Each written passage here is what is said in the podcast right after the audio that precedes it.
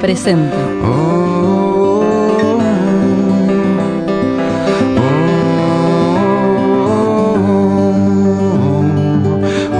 En la radio Lex Olimpo, yo digo presente.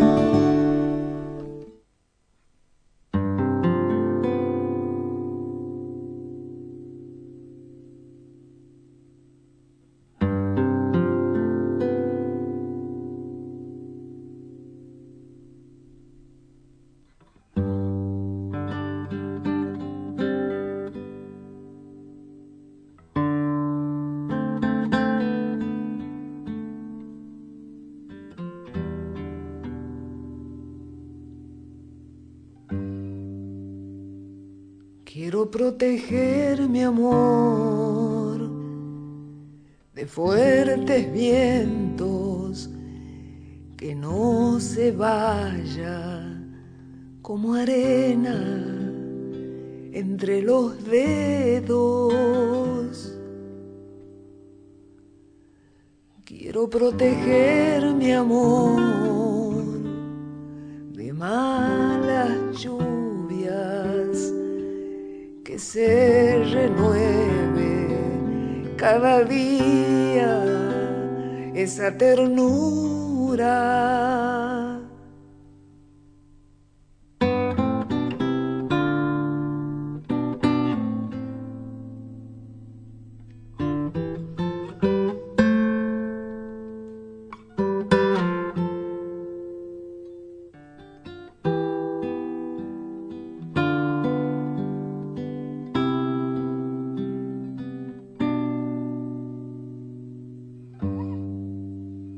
Proteger mi amor de los fantasmas de ayer, de hoy y de mañana y de la distancia.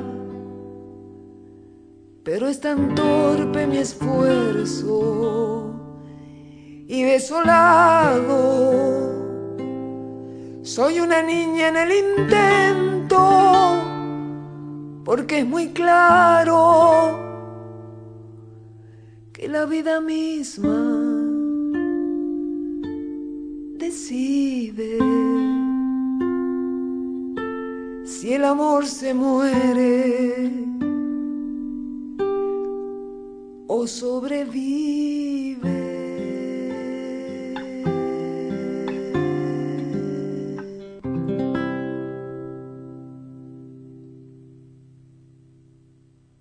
Despertate, dale. ¿No escuchas? Ya es hora. Hoy tenés tiempo. ¿Qué vas a esperar? Somos la pesadilla de quienes nos arrebatan los sueños. Despertate, che. Despertate, che.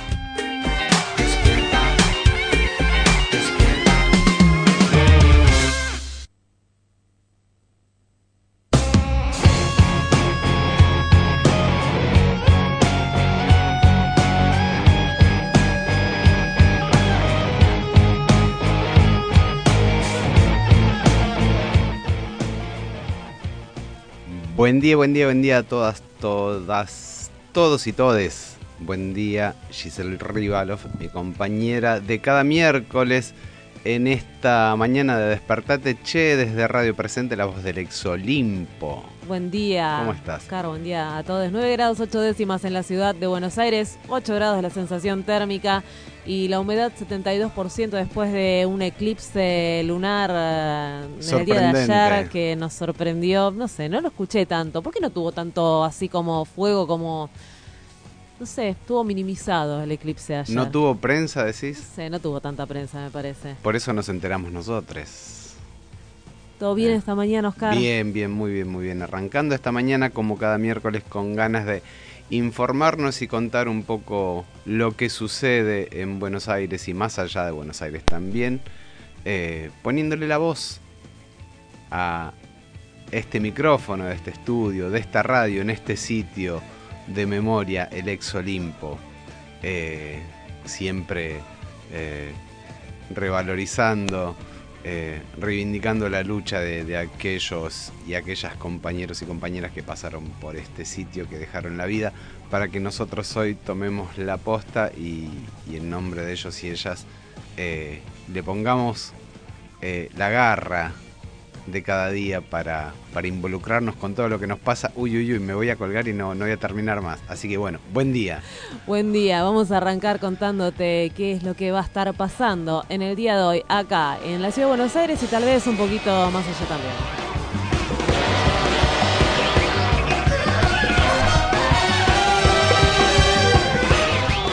Organizaciones sociales van a estar realizando una jornada nacional de ollas populares para visibilizar la situación de hambre y exclusión que atraviesa el país. Denuncian que los trabajadores y trabajadoras desocupados y precarizados de la economía popular son los más afectados por este modelo económico que todos los días deja a más personas sin comida y sin trabajo.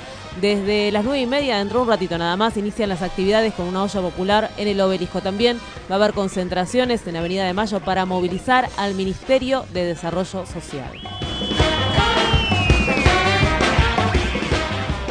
Estudiantes secundarios van a estar marchando después del mediodía por un mayor presupuesto educativo 2020, una real implementación de la ESI, reformas edilizas, viandas, comedores en todos los colegios. Van de Pisurno a Paseo Colón, los pibes y las pibas. La Asociación Trabajadores de Subte y Premetro AGTCIP, más conocidos como los metrodelegados, van a estar llevando adelante la interrupción del premetro y la línea E en respuesta a la negativa de Metrovías a tomar intervención en el caso de una violencia laboral y acoso sexual por parte de un supervisor contra una trabajadora del sector. Cuatro y media de la tarde comienza esta medida de fuerza. Línea E y premetro.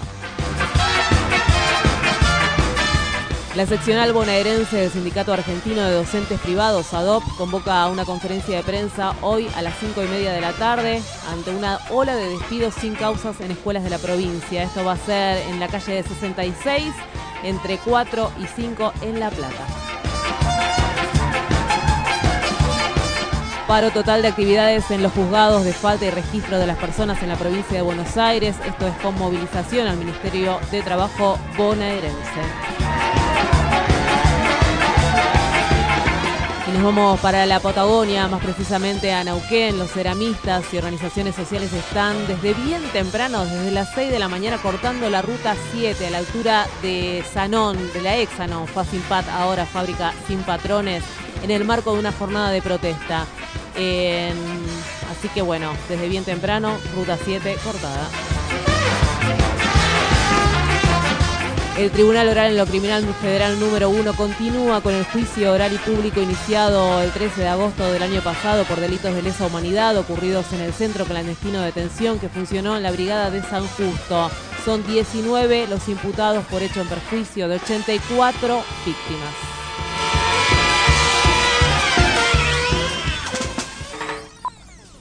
Y este es el momento que bajamos un poco los decibeles, nos recostamos en el sillón plácidamente para encender los medios de comunicación hegemónico a ver qué es lo que nos cuentan, qué es lo que nos quieren mostrar. Nosotros acá por ahí te mostramos otra realidad, pero está bueno tener un contacto, una conexión, aunque sea penitas y de repaso con estos medios.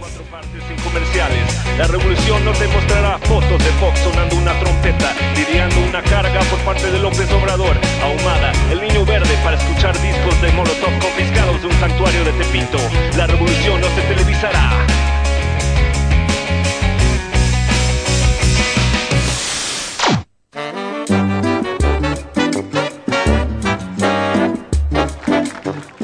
Buen día.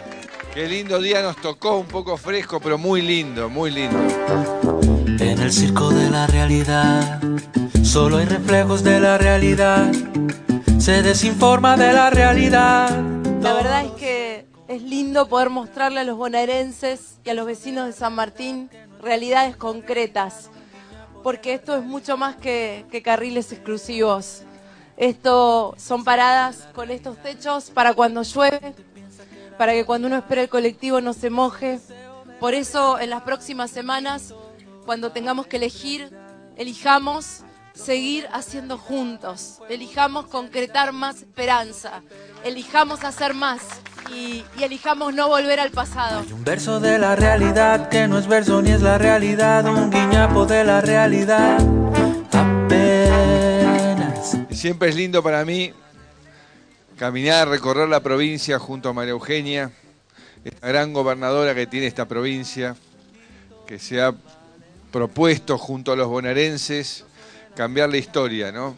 28 años de abandono, de promesas incumplidas, y tal vez el lugar donde más promesas uno encuentra, donde más olvido encuentra es nuestro querido conurbano. En el circo de la realidad, la gente piensa que la realidad es el deseo de la realidad. Una iniciativa enormemente importante que busca lograr que jóvenes de 16 a, a 20 años, en, en primer lugar en seis lugares de nuestra Argentina, se va a llevar adelante un programa que, tal cual les dije, se llama Servicio Cívico Voluntario en Valores. Todo vale en realidad. Hay un trozo de la realidad, hay un juego de parcialidad, un impulso de perversidad obscena. Y el objetivo era hablar con, con la conducción de la CGT, con los gremios que están representados en la CGT, para escuchar y para comprometernos a construir para adelante el futuro. Es muy importante para nosotros eh, el vínculo con, con los sindicatos y con la CGT. Y la verdad es que mis convicciones no dicen que la Argentina necesita una reforma laboral. Lo que la Argentina necesita es que la economía funcione. Que esto es lo que no te están planteando al gobierno nadie.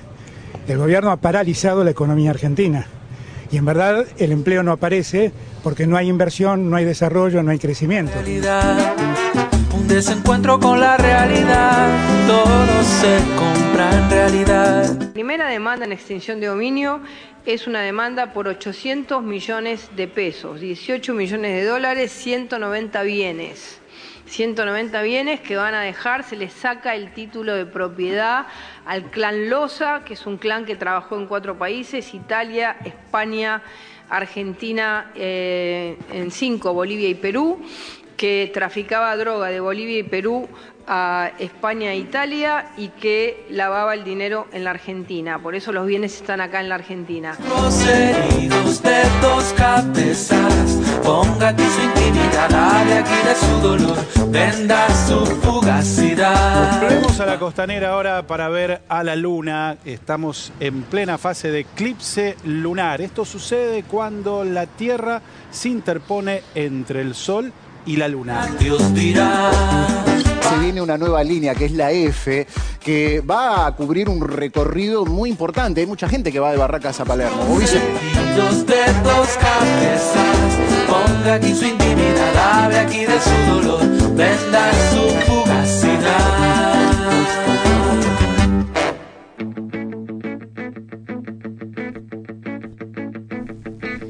Y vamos a estar tratando de desandar algo del ci- circo de la realidad a lo largo del programa. Por ejemplo, esto del servicio cívico voluntario. Qué raro que suena, ¿no? Pibes de 16 a 20 años en manos de Horrible la gendarmería.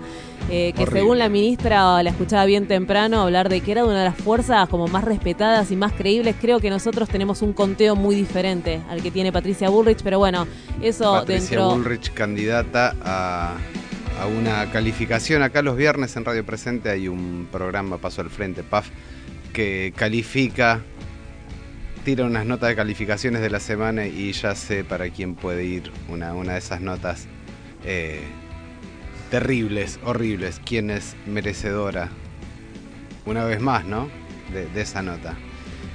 Recién hace un ratito cuando empezamos decíamos que en- dentro de una de las movilizaciones que se iban a estar dando en el día de hoy era tenía que ver con nuestras pibas, con nuestros pibes de los colegios secundarios, una nota que está bastante poco difundida, no la hemos encontrado eh, en los medios y por eso queremos saber por qué marchan, queremos darle la voz a ellos y estamos en comunicación con Abril, secretaria general del Cortázar. Abril, buenos días, gracias por atendernos. ¿Cómo estás? Bueno, contanos que, por qué es la movilización del día de hoy. desde la coordinadora de estudiantes de base, que es básicamente donde los secundarios nos lo digamos acá en Capital, eh, arrancamos a, a realizar la movilización básicamente porque entendemos que eh, a partir de, de esta primera mitad del año eh, no, no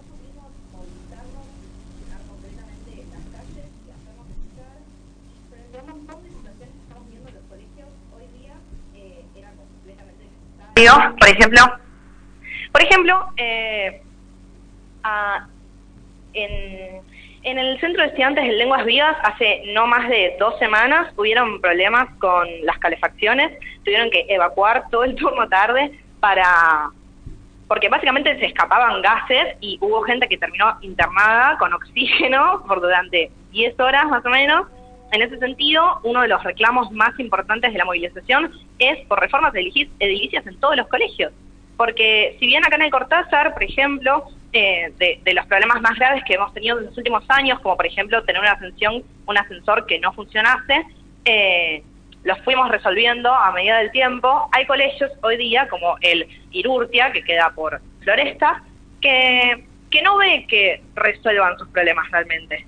No solo les inauguraron un edificio nuevo, sino que, como bache, sino que ese edificio nuevo hoy día no tiene ni agua ni luz. Entonces, es todo, la verdad que muy superficial y vemos como una necesidad que eso se cambie, digo, y que finalmente nos den el presupuesto que nos prometen todos los años. Bien, una otra de las eh, de los reclamos tiene que ver con la implementación de la ley, la, la ESI, con la ley de educación sexual integral, que bueno, es una ley que nos estaría implementando. Sí, totalmente. Otro de nuestros reclamos y de nuestras consignas básicamente principales es la real implementación de una ESI laica y, y transversal a todas las materias. Porque si bien hay jornadas ESI cada tanto y depende del colegio que tengas y depende de los profesores que pongan la voluntad realmente para, para ejercer esos espacios, una directamente no, o sea, tengo compañeras que no saben poner un preservativo con él y estamos en quinto año de secundario, me parece que es, es impensable en ciertos espacios. Si pensá ta- también en las situaciones de acoso, que muchas veces están medios con las manos vacías, que no se sabe qué hacer, no se sabe a quién consultar, pibas que la están pasando bastante mal, y me parece que con una aplicación de la ESI de una manera diferente mm, se puede llegar a abordar de, de otra manera, porque termina siendo algo eh, el- natural el estar hablando de esas situaciones. Sí, totalmente. La verdad que las pibas terminamos ocupando los espacios que deberían garantizarnos del Estado. Nosotras terminamos armando nuestras propias jornadas CESI con lo que sabemos, con lo que encontramos, con lo que nos autoinformamos, cuando en realidad no debería ser nuestra responsabilidad. Que nos enseñen a hablar de consentimiento, que nos enseñen a hablar de nuestros cuerpos. Termina siendo todo muy tabú y nos eh, arreglamos entre nosotros. Abril, buen día. Te hago una consulta. Buen día. Eh, ¿Qué pasa con en, en los casos que hay así como una denuncia de abuso? eh, ¿Existe el protocolo se- eh, de cuidado, digamos, hacia las víctimas en el caso de, de abusos en los colegios? Porque hay casos en el que eh, tienen que seguir conviviendo en el mismo colegio y las instituciones no se están ocupando de, de estos casos. Eh, en una de las últimas marchas habían leído un documento donde se hablaba un poco de esto. No sé si pudieron avanzar en este protocolo.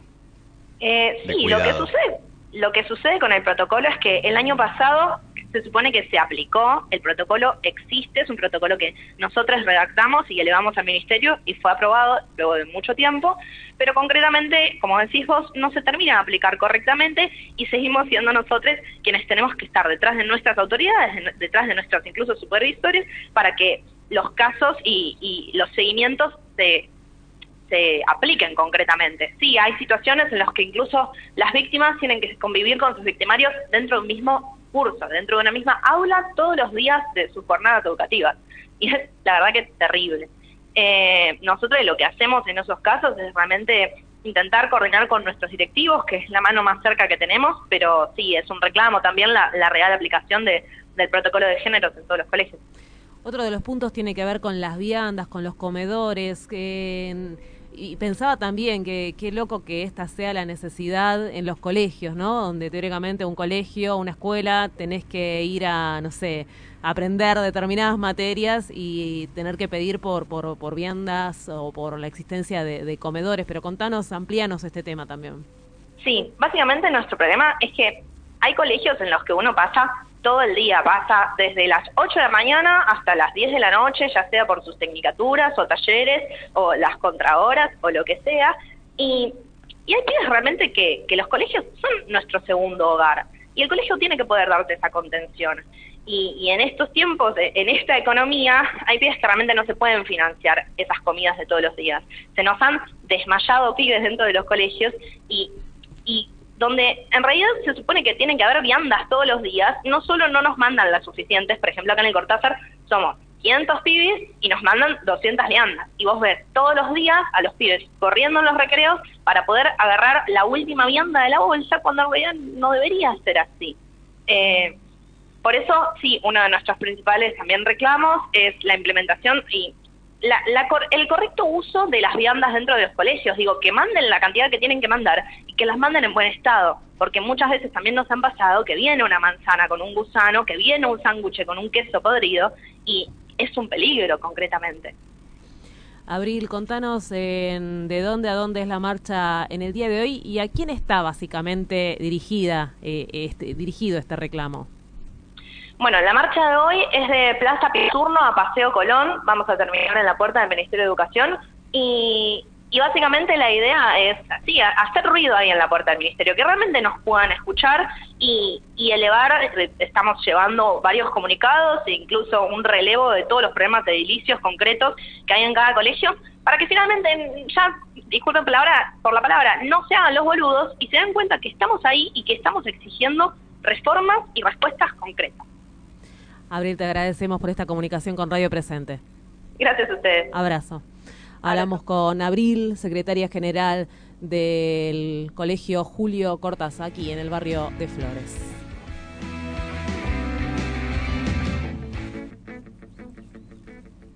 Y vamos a arrancar. Si todavía esta piba no te despertó, eh, no sé cómo te podés despertar después. Dicen, ¿no? Que los adolescentes, las adolescentes están en cualquiera. ¿Escuchaste, Abril? Pecadora. Los santitos huyen de mi agenda. Soy mala, madre de todos los pecados. Perra, perra mala.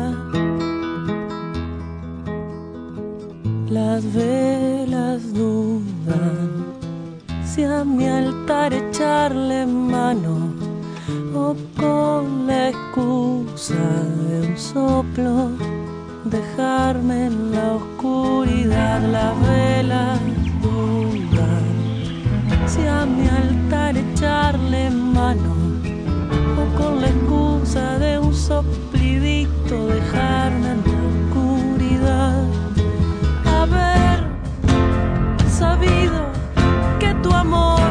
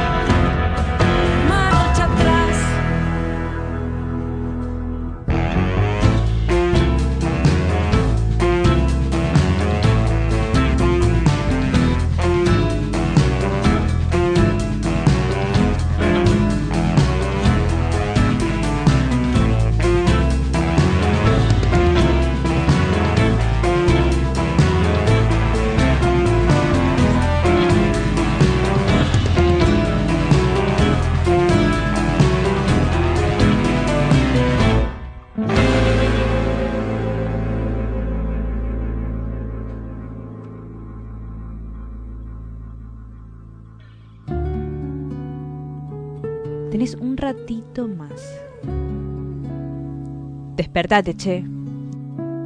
Sucursal de los despiertos con lo justo, esperando el despertar del mundo desde la cama. Despertate, Despertate, che, che. por radio presente.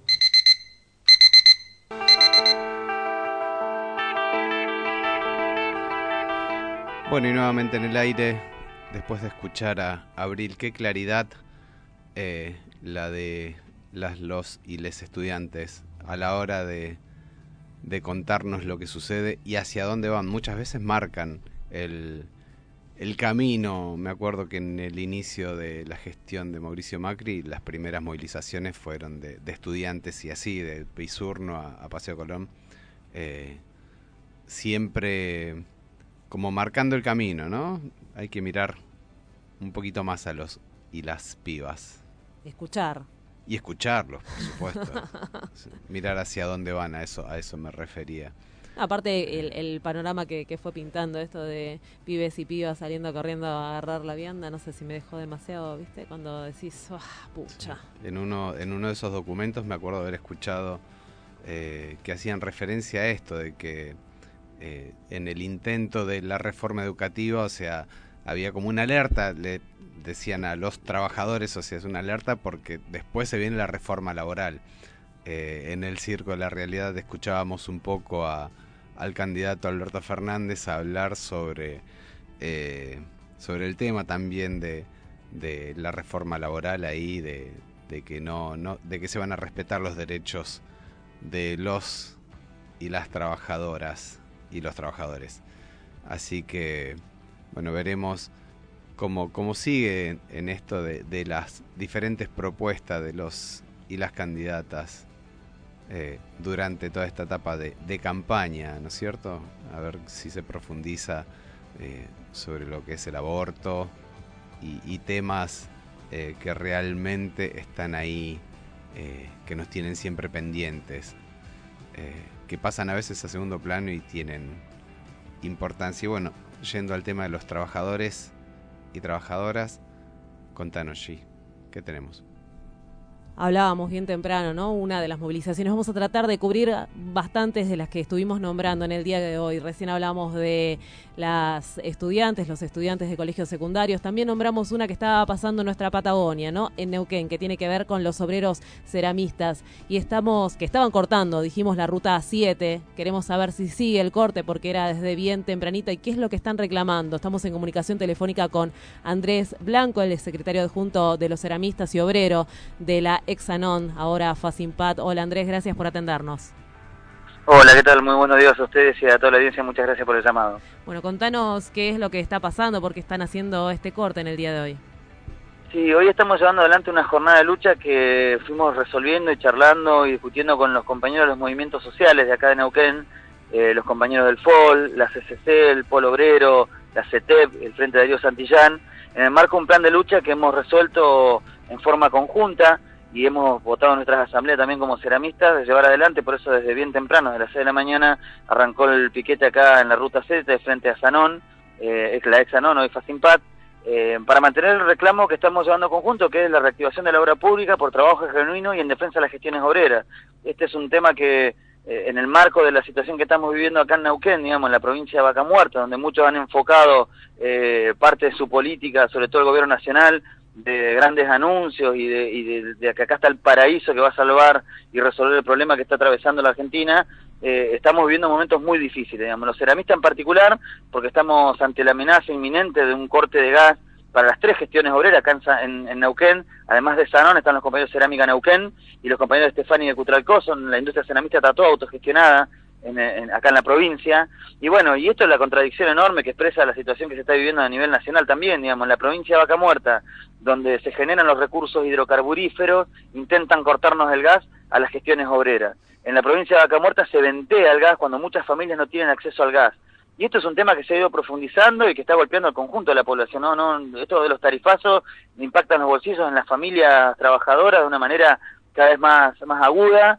Y en el caso de la gestión obrera tenemos esa doble carga, ¿no? Digamos, que el impacto en nuestros bolsillos y en la gestión obrera para que funcione, digamos. Desde este punto de vista estamos dando una pelea muy dura para que no se cierren esta fuente de trabajo, lo cual no vamos a permitir y en el día de hoy pudimos llevar adelante esta jornada de lucha que se va a extender a distintos puntos de, Neuquén con bloqueos eh, en accesos y en puentes para, bueno, para que el gobierno provincial tome nota, porque la verdad que uno de los responsables de que estemos hoy acá llevando adelante esta medida es el gobierno provincial de Neuquén, que no ha recibido ninguno de los de los de los comunicados que le hemos presentado, las notas que le hemos presentado pidiéndole reunión, no ha respondido ni siquiera los llamados. Entonces, evidentemente están todos en- enfocados, digamos, en lo que son las elecciones, eh, trabajando en eso, gastando recursos de la comunidad, que acá se puede ver cómo es espampanante el, el gasto que hacen en publicidad, y mientras tanto hay demandas pendientes que estamos llevando adelante eh, los distintos sectores en lucha, así que una medida que la vamos a sostener hasta como mínimo las 2 de la tarde y esperando que algún funcionario nos llame para poder discutir los problemas que tenemos. ¿Cómo, ¿Cómo continúa esta lucha después del día de hoy? Hablamos, ¿no? De, estábamos hablando con Andrés Blanco, historia de lucha en Sanón. Me llamaba la atención también lo que recién nombrabas de, de las tres ceramistas que, cerámicas que hay, fábricas de cerámica que hay, están todas autogestionadas. ¿Esto eh, eh, lo ves como casual? No, Te no, hice muchas preguntas, no. perdón, pero No, como que... está bien, está bien. No, no, no es casual, es parte de una política que hemos tenido como sindicato de cuando decimos defendemos el trabajo, lo defendemos peleando para que no se pierda ningún ninguna fuente de trabajo, que las familias puedan seguir teniendo su sustento y eso ha terminado siendo siempre eh, ante la decida de las patronales, eh, la alternativa la hemos presentado a los trabajadores. Por eso, digamos, este sindicato se ha caracterizado esencialmente por eso, digamos, cuando decimos defendemos el trabajo e intentan dejar a los trabajadores en la calle, eh, salimos con esta alternativa.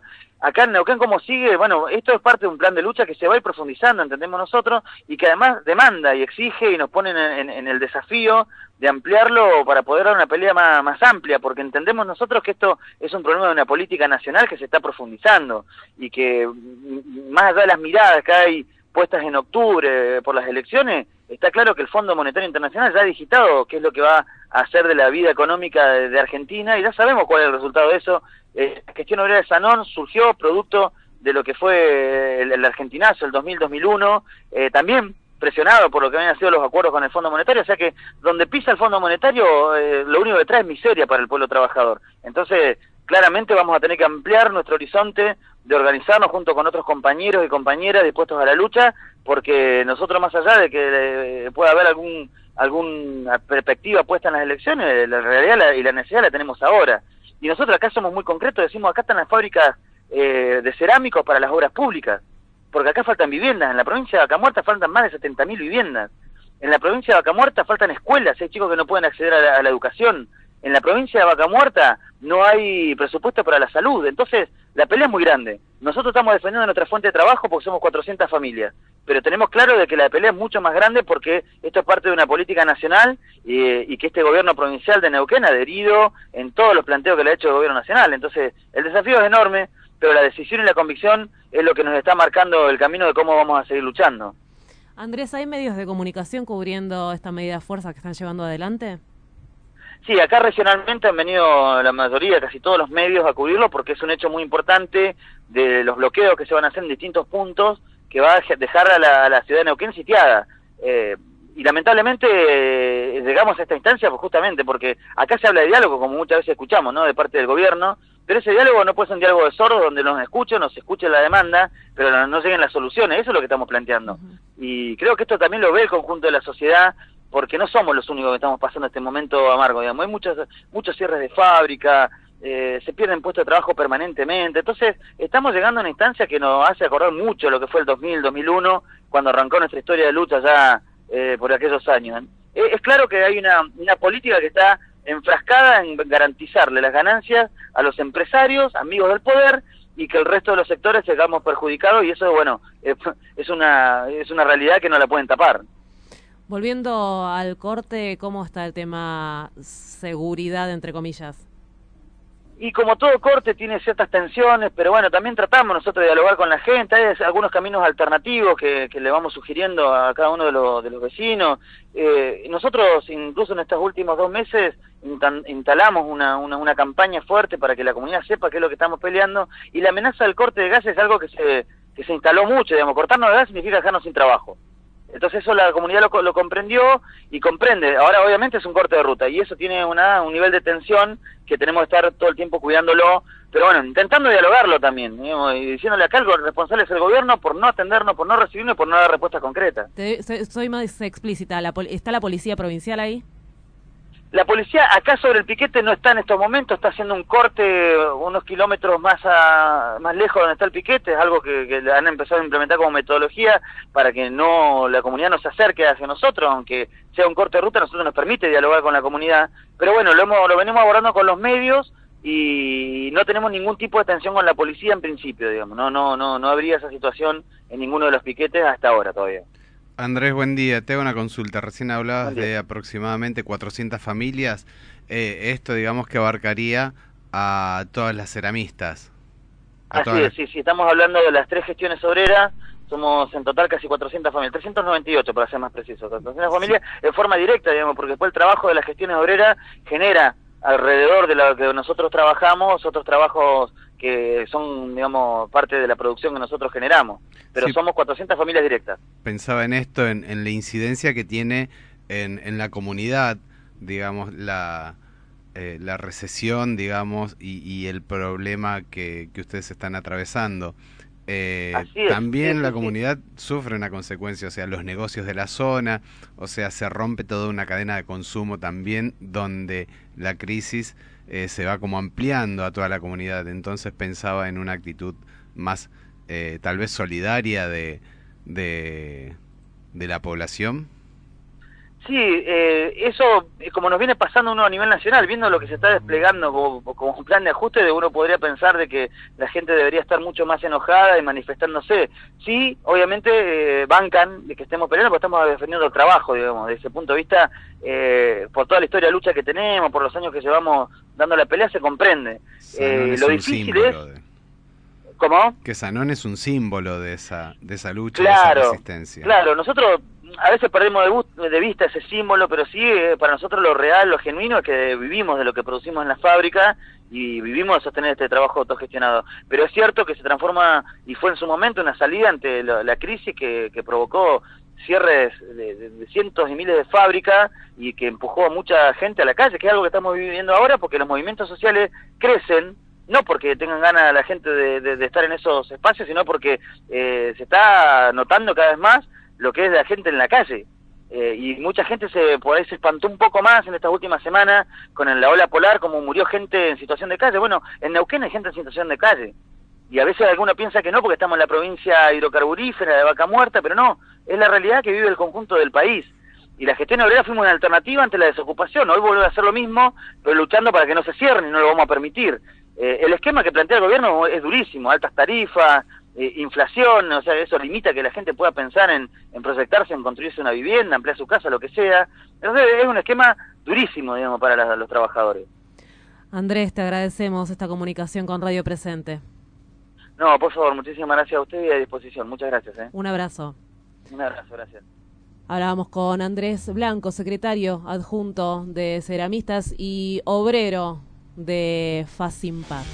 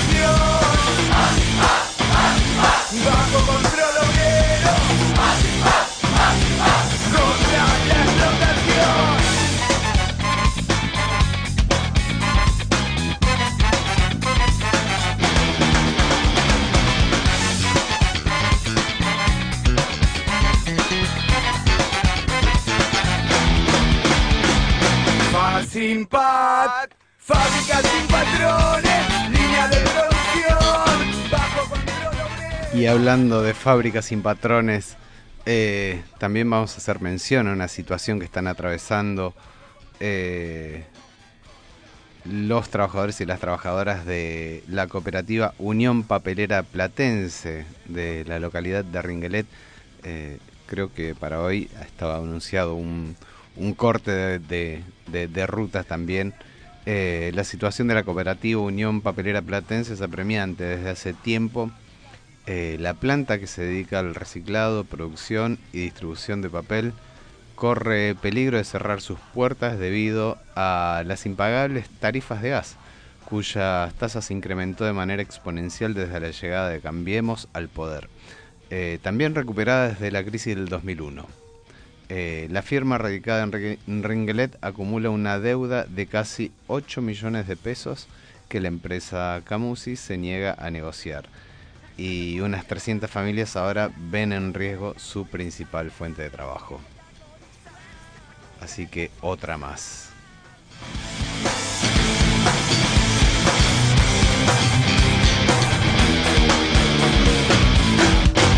y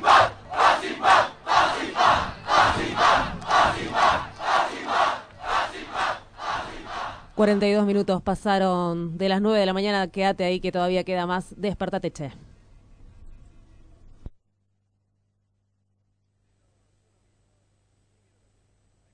Informarnos mejor, de otra manera. Me encanta ir al río, sí, me encanta, me encanta ir, tomar mate, siempre que puedo, ¿no? Sí, obvio, siempre que puedo. Una víctima más de violencia institucional. Pocho Leprati. Él era muy comprensivo, muy paternalista.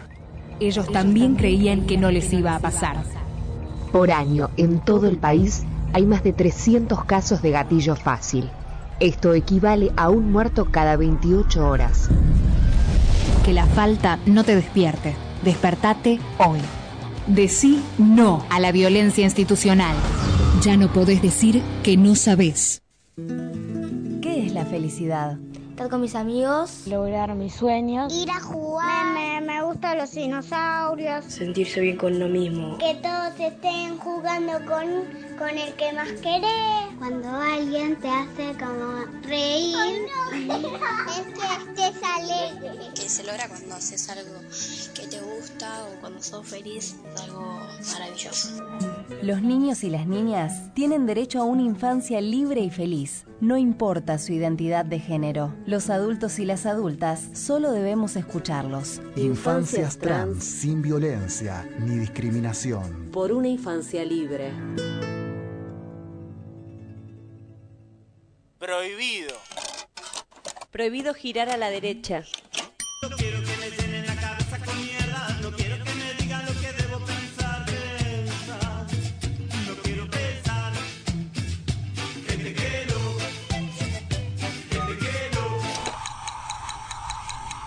Radio presente.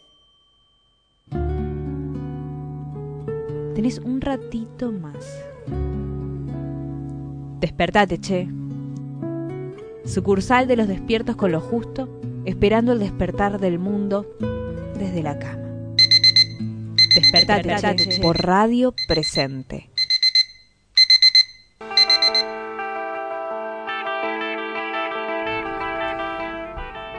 Y una de las promesas del día de hoy era hablar del servicio cívico voluntario eh, en valores, me faltó decir. Eh, según la resolución emitida, dice que desde el Ministerio de Seguridad eh, tiene el compromiso con los jóvenes, que consiste en trabajar por una Argentina sin narcotráfico, donde el resguardo de la vida y la libertad de quienes podrían encontrarse en situación de vulnerabilidad social sea prioritario.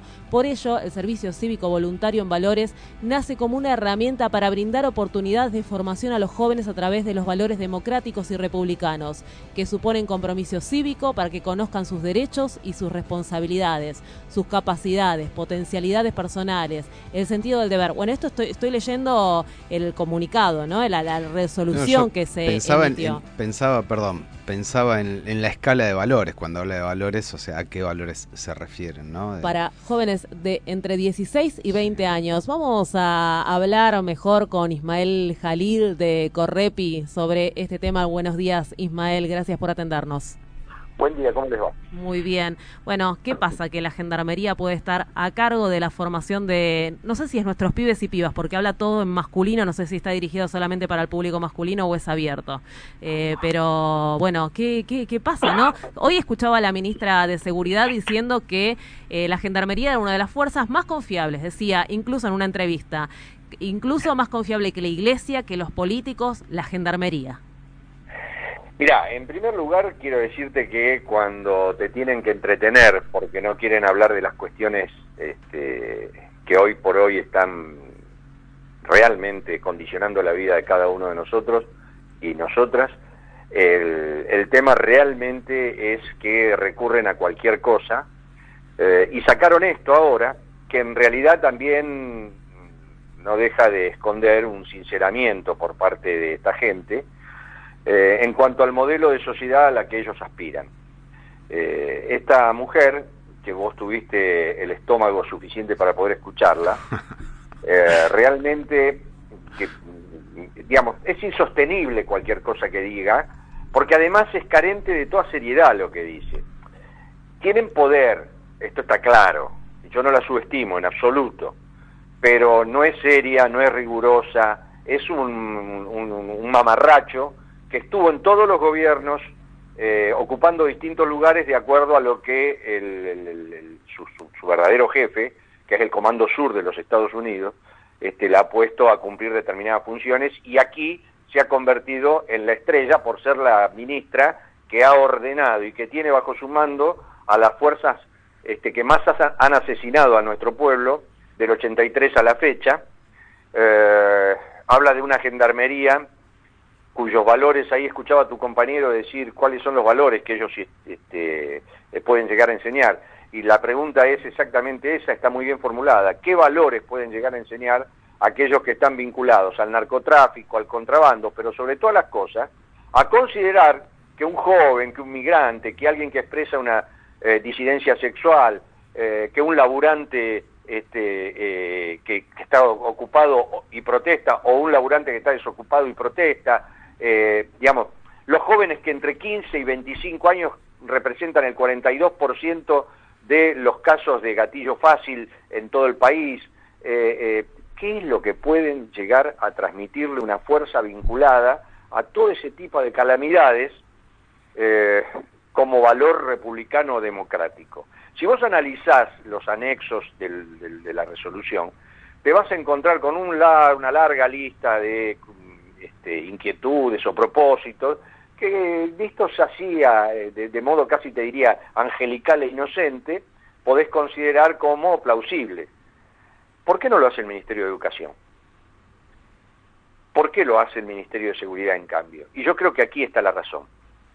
Me parece que lo que hay es un objetivo de militarizar la sociedad y además de propender al desclasamiento de nuestros pibes para que se conviertan en después en la mano de obra que va a ejercer la represión contra sus propios compañeros de clase. Yo creo que esto es un objetivo, desde ese punto de vista, muy claro por parte de un gobierno que no tiene más empacho en expresar que reivindica la doctrina Chocobar, que reivindica el asesinato, la persecución y el asesinato de, y la responsabilidad en la muerte de Santiago Maldonado, de un Ministerio de Seguridad que además tiene la muerte de eh, Rafael Nahuel en sus espaldas, que tiene varios episodios de persecución ideológica, eh, de persecución religiosa, como el caso de los hermanos Salomón, por ejemplo, en, en, épocas del G20, y, este, que ahora completa el círculo con la declaración de terrorista de un partido de gobierno como el Hezbollah, eh, bueno, que tiene un muerto cada 21 horas a mano de las fuerzas que están bajo su mando, digamos, todo esto va de la mano de otra política que tiene que ver con, con, lo que complementa a esta resolución, que si vos recordás es cierre de escuelas nocturnas, es eh, eh, los pobres no pueden ingresar a la universidad o no tienen, no ingresan a la universidad y por lo tanto también habría que cerrarla. Este, eh, los docentes son todos unos delincuentes vagos que no laburan. Eh, bueno, todo ese tipo de cosas, las escuelas que están en pésimo estado y que explotan, digamos, todo ese ese, ese, ese contexto indica que estos tipos no tienen otra posibilidad más que brindar a la represión como un mensaje muy claro para mantener y sostener a su electorado, que yo creo que hasta ellos mismos se les empieza ya a caer en pedazos. Y me parece que esto es otra maniobra de esas características. ¿no? En concordancia con esto que estás diciendo, justamente la, la periodista hacía alusión a los nini, que me parece eh, como algo espantoso, ¿no? Hablando de pibes y o pibas, no sé si al final son pibas también, que están en situación de vulnerabilidad o son vulnerados, y hablando de los nini, ¿no? De que hacen referencia a esto de que ni trabajan ni estudian, entonces que se metan a, a esto. Mira, ningún pibe, así como ningún pibe o piba este, nace chorro, ningún pibe o piba eh, nace pobre. Se nace en un contexto de pobreza, que solo haciendo mención a esa definición. En realidad lo que se está sacando es la responsabilidad de aquel que tiene que resolverlo y que, por el contrario, lo que hace es profundizarlo. Entonces, el problema mayor que aquí hay no es la vulnerabilidad, si es vulnerable o si está en vulnerabilidad. Nuestros pibes están en peligro porque ejercen desde los gobiernos políticas destinadas a ponerlos en peligro. Y a mí me parece que la discusión tiene que pasar ya no por los ejes que ellos marcan, si trabaja o estudia, si ni trabaja ni estudia y toda esa historia, sino cuál es el concepto de igualdad que estamos manejando. Y la igualdad para mí no es un punto de llegada, para mí la igualdad como objetivo de gobierno tiene que ser un punto de partida. Si hay igualdad a partir de- del comienzo de todo, entonces después podemos hablar de todo lo que quieras en materia personal, en materia individual. Pero primero quiero la igualdad, y la igualdad significa que todos tengan acceso a la comida, que todos tengan acceso al laburo, que todos tengan acceso a la vivienda digna, que todos tengan acceso a la urbanización, que todos tengan acceso a una organización y, y dis- y- y disfrute de su ocio y de su tiempo libre. Bueno, cuando eso ocurra, nos sentamos a conversar y ahí vemos. Pero esto de los buenos, de la buena gente, que habla de la compasión primero y dice pobres chicos, y después pasa la tutela y dice yo me voy a hacer cargo, lo que terminan haciendo generalmente es haciéndolo mierda, hablando en criollo. Entonces, compasión, tutela, dos puntos, represión. Eso es lo que están proponiendo. Estamos en el sitio de memoria Ex Olimpo, Ismael, y este lunes pasado un trabajador de este sitio, en, en su columna, eh, hacía mención sobre las visitas al sitio de, de estudiantes, de adolescentes, y, y en este ejercicio de la memoria eh, pensaba, o sea, y decía de, de cómo trabajar sobre la memoria para que no vuelva a suceder lo que pasó. El tema es este, el, el- los métodos van cambiando, entonces uno históricamente puede tener conciencia sobre lo que sucedió o la forma en que lo hicieron, eh, pero a medida que va pasando el tiempo van adoptando otras formas, eh, como la doctrina Chocobar y entre otras, que son sutiles, donde empiezan a, instalar eh, de a poco una, y no de a poco, un, método de violencia institucional. Eh, hay muchísimas formas y, y a veces no tenemos la, la lectura clara de por dónde vienen. Eh, ¿Vos notás alguna sutileza más allá de lo explícito que son, ¿no es cierto? Eh, alguna sutileza, digamos, eh, no, estos tipos... que no eh, estemos viendo. digamos, si hay algo que no se le puede plantear a la Bullrich es que sea sutil. Eh, eh, vos le, le- le ves los gestos a esta, a esta Sí. gente y, y- y- de sutiles no tienen nada. Digamos, son... eh, yo insisto, yo no los subestimo. Ahora, eso no significa que le dé valores que no tienen realmente. Son muy... eh, eh, este, eh, a ver, brutos podría ser la palabra, eh, rústicos podría ser la palabra, y que tal vez sí. Eh, son muy elementales desde el punto de vista eh, intelectual y sí, realmente sí. Lo que pasa es que están muy bien blindados, están muy bien rodeados y tienen un poder lo suficientemente explícito para responder con estas cosas. Es decir, no pueden responder con otra inteligencia que no sea la inteligencia militarizada. Y en eso se inscribe, a partir de lo que vos decís, el amague del 2 por 1 no te olvides nunca de eso, este, eh, la negación absoluta eh, de estos tipos con relación a los 30.000 desaparecidos, la eh, negación del genocidio. Por eso yo cuando se habla de memoria, insisto en la necesidad de la memoria, sin ningún lugar a dudas, pero también de la historia.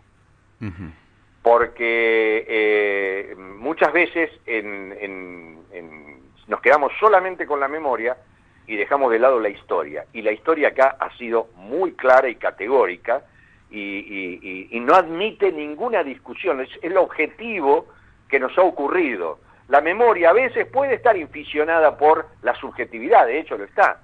Pero la historia acá va de la mano de la memoria. Entonces, me parece que esto es lo esencial. Y la historia es muy clara. Nosotros venimos de una dictadura feroz que 40 años después expresa sus su, su, su, este, consecuencias con esta gente en una puja muy grande que se ha dado con un pueblo que en el mundo está reconocido por haber sido uno de los pueblos que sostuvo, como ningún otro, el tema de la memoria y la historia dándose la mano. Eh, por eso eh, los organismos de derechos humanos, la fortaleza que tienen, por eso las marchas del 24 de marzo multitudinarias. Este, mira, yo hace unos años estuve en España. Eh, ellos rescataban dos cosas de la Argentina. Eh, y una era esta que te estoy mencionando precisamente, porque ellos eh, tuvieron que pasar como Ismael. este, y la otra es el No te escuchamos la primera. Ismael. No, no, te decía que la primera era esta, el- la, la- la- la- la fortaleza de los organismos de derechos humanos que ellos rescataban, y la otra era el movimiento de mujeres. Y sobre todo, eh, el movimiento en contra de los femicidios y la denuncia de, la, de, las, este, de los crímenes de género, ¿no? Este, y entonces ellos rescataban allá en España estos dos ejemplos del pueblo argentino.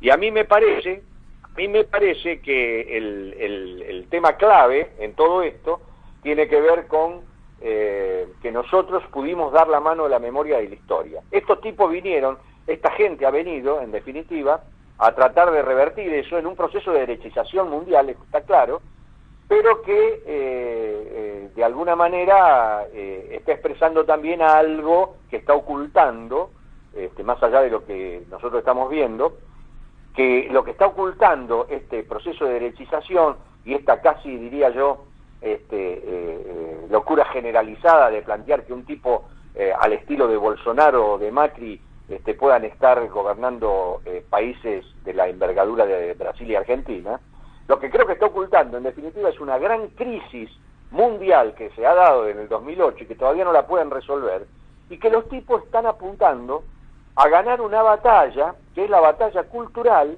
producto de las políticas que vienen implementando desde hace mucho tiempo, que nosotros no podemos dejarla pasar. Nosotros no podemos caer en la trampa de la meritocracia y ese discurso turro que pone la responsabilidad de las familias que no han podido, que hoy no comen, en el, la, ponen la responsabilidad en el padre vago. Porque yo que soy un tipo que hizo el esfuerzo, yo sí pude darle de comer a mi hijo, pero vos no porque sos un vago. Digamos, este tipo de discurso, este, lo que está explicando claramente es que vos primero te, te- no te marginalizaron, te victimizan una vez y te victimizan dos veces cuando además te hacen responsable y te hacen culpógeno de esa situación. Por eso yo, este, nosotros en Correpi estamos planteando concretamente que nos corramos este, eh, del lugar de víctimas eh, y nos, convoca- nos convoquemos como luchadores, que me parece que eso es lo que cambia. El lugar de víctima fortalece a estos tipos, porque estos tipos quieren que nosotros actuemos como víctimas. Lo que no quieren es que actuemos como luchadores, porque al actuar como luchadores vos le devolvés la situación, los interpelás, los ponés contra la pared, generás conciencia, impactás en la subjetividad y a la larga terminás dando la gran el- y podés llegar a ganar la batalla cultural, que me parece que por ahí está pasando esta cuestión, ¿no? Ismael, te agradecemos esta comunicación con Radio Presente. A ustedes, muy amables, gracias. Un abrazo. Otro. Hablábamos con Ismael Jalil de la Coordinadora contra la Represión Policial e Institucional. Y de este servicio cívico voluntario en valores, qué parecido, ¿no? Al servicio militar obligatorio. Y pensaba en esto que decía Ismael, en que tendríamos que tener un piso de igualdad para saber si podemos elegir, ¿no? En esto de servicio cívico voluntario, y el servicio militar obligatorio y lo que pasó con nuestro servicio militar obligatorio, por qué termina, ¿no? Allá por los 90. Eh, con la muerte del soldado Carrasco como algo explosivo, pero tantas cosas más que pasaron en nuestro servicio militar obligatorio, en ¿no? manos del ejército Eh, esto- y sin ser, perdón, del servicio militar obligatorio, gendarmería matando a Santiago Maldonado. Bueno.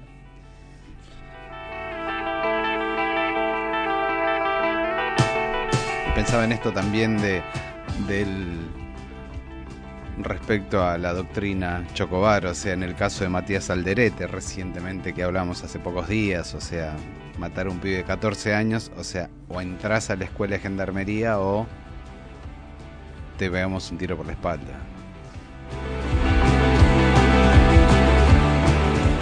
Si no te pusiste a reflexionar con todo lo que te dimos en el programa del día de hoy, empezamos hablando con Abrir, porque hoy movilizan estudiantes y estudiantas de, de los colegios secundarios, van de Pisurno a Paseo Colón con una demanda bastante fuerte. Ahí están las- los valores, perdón.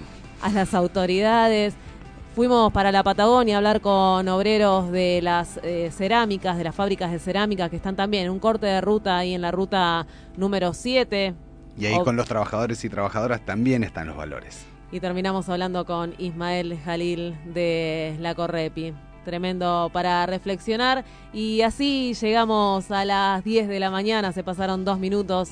Nos reencontramos mañana en otro Despertate Che a las 9 de la Nos mañana. reencontramos mañana. Eh, yo me reencuentro en este estudio esta tarde. Me invitaron a un programa Feria Americana. ¿Entraste alguna vez a alguna feria americana? Siempre, como dice Entré, el entré, spot, entré. siempre encontrás algo, siempre vas a encontrar algo para ponerte. ¿eh? Así que, bueno, Seguimos por Radio Presente. Bueno, nos vamos con La Chata y sus doblados, esta banda de La Paternal, que siempre tiene cosas interesantes para decir, así que poner el oído. Chao, Oscar. Hasta mañana. Chao, hasta mañana. La Chata. Su.